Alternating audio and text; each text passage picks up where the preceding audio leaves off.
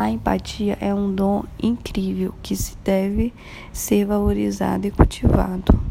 Nossos maiores pontos fortes também podem ser nossas maiores fraquezas, e esse é, sem dúvida, o caso da empatia.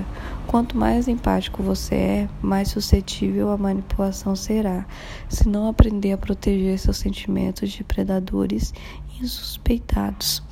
Devido à sua capacidade de ver as coisas sob a perspectiva dos outros, muitas vezes sentindo que a dor deles é como se fosse a sua. É fácil imaginar que os outros tenham a mesma motivação que você. No entanto, essa é uma suposição perigosa e a deixa muito mais vulnerável a sofrer abusos. No início de seu relacionamento, talvez você tenha se sentido atraída por seu companheiro, em grande parte por causa do sofrimento dele. Conforme ele lhe confia sua dor mais profunda, você vai se sentindo mais próxima dele.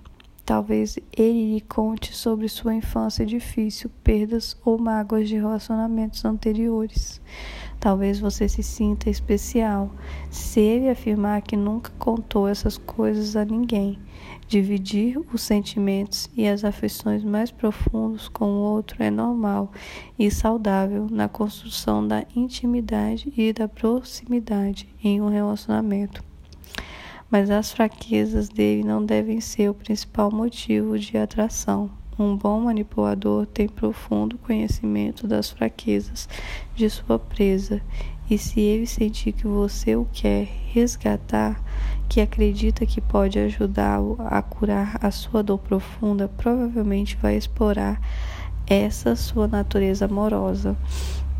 Acreditar que se você simplesmente o amar o suficiente, ele vai se curar ou se comportar de forma diferente, ou que a vida dele vai melhorar, só fará você se sentir exausta e frustrada quando perceber que o amor e o apoio incondicionais ficam aquém. Lembre-se, ninguém pode fazer o suficiente para satisfazer um abusador. Ele aumenta constantemente suas demandas para que você nunca obtenha sua aprovação. Infelizmente, muitas mensagens sobre o amor, passada pela televisão, pelos filmes e pelos meios de comunicação, fazem crer que, quando uma mulher é amorosa o suficiente, pode conquistar o coração de qualquer homem misterioso, taciturno e incompreendido, portanto inatingível para outras antes dela. O que ninguém retrata é o fato de que esse personagem provavelmente é egocêntrico e gosta de ser o foco da adoração da sua companheira. Depois que depois de meses ou anos de relacionamento, ela pode notar uma mudança dramática na personalidade dele quando desvia sua atenção para outras coisas, como filhos, família, amigos, trabalho, escola e etc. História de Michelle. Michelle tinha um marido bem falante que gostava de conversar sobre vários variados assuntos. Ela, ador, ela adorava isso e se orgulhava de, da excelente capacidade dele de se comunicar. Mas quando eles conversavam em geral, Michelle saía se sentindo mal. Um dia, o marido de Michelle confessou que havia traído. Ela ficou confusa e arrasada, mas ele explicou que havia traído porque ela estava muito ocupada com suas tarefas escolares e não lhe dava atenção suficiente. Michelle ficou mal por seu marido se sentir tão negligenciado e pediu perdão por sua parte da responsabilidade na situação. Há alguns anos, e dois filhos depois, o marido de Michelle ainda era comunicativo e de novo ela se sentia segura no relacionamento. Mas um dia ele confessou que havia traído mais duas vezes desde a última vez. Michelle ficou com raiva e inconsolável. Ele ficou bravo por se sentir por ela se sentir raiva, proclamando que só tinha relações extraconjugais porque ela andava muito ocupada com as crianças e as tarefas domésticas e não lhe dava atenção suficiente. Ele explicou também que ela descuidara de sua aparência física desde que tivera filhos e simplesmente não se sentia mais atraído sexualmente por ela. Ela descreveu como se sentia triste com a falta de atenção dela e que não escolheram se casar com uma mulher que ficaria, entre aspas, toda largada. Depois de algum tempo, lambendo suas feridas e refletindo sobre a confissão do marido, Michelle começou a se sentir vergonha de si mesma.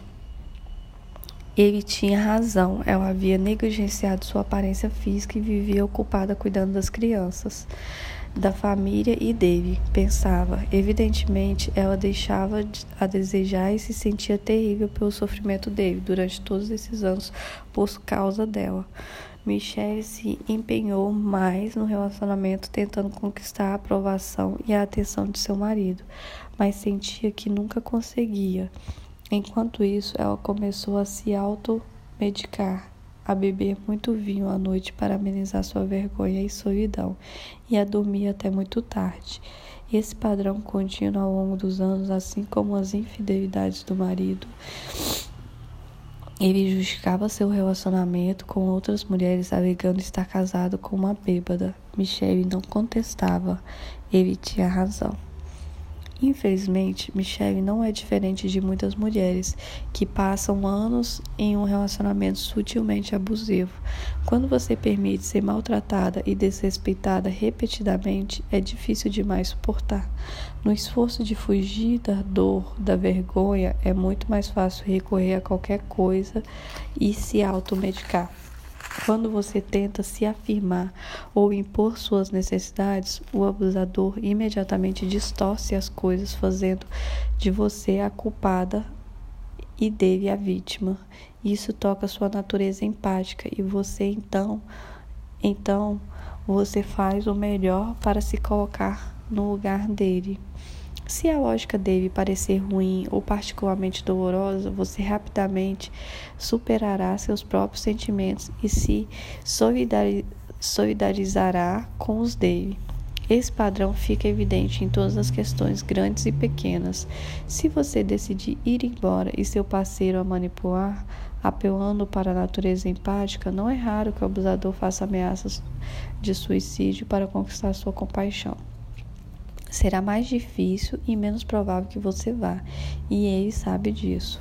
Se você fica no relacionamento porque sua empatia a mantém algemada ao seu abusador, por favor, observe mais de perto o jogo que está sendo operado.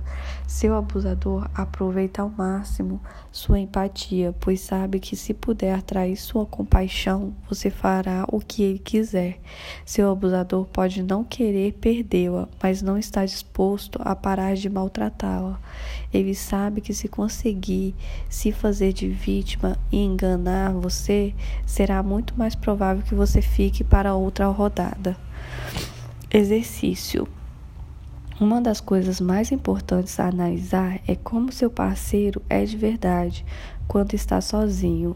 Isso lhe dará informações valiosas sobre o tipo de pessoa com quem está comprometida depois que a novidade do relacionamento desaparece e a lua de mel acaba.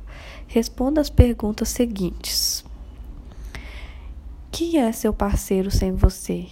Liste, seus atributos, tanto os bons como os ruins. Você sente o orgulho do homem que ele é ou sente vergonha por seu comportamento ou seu histórico? Ele justifica seu comportamento ou dá desculpas a si mesmo quando age mal ou toma decisão ruim? Ele tem motivações próprias ou tem histórico de explorar os outros e tirar proveito de pessoas ou, ou instituições? Cronicamente, ele tem problema com os colegas de trabalho, especialmente com as mulheres?